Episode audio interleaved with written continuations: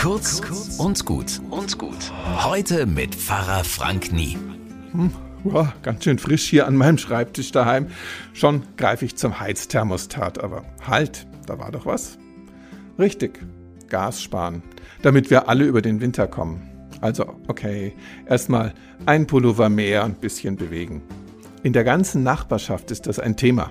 Und natürlich auch die Energiepreise. Was mich irritiert, da geht es meistens zuerst um das Geld. Der Gedanke, dass wir weniger verbrauchen, damit es für alle den ganzen Winter reicht, der kommt schon auch, aber meistens erst nach dem Geld. Ist gut, dass in diesem Fall Eigen- und Gemeinnutz zusammengehen. Wer weniger heizt, spart für sich und die anderen. Und gut fürs Klima ist es sowieso.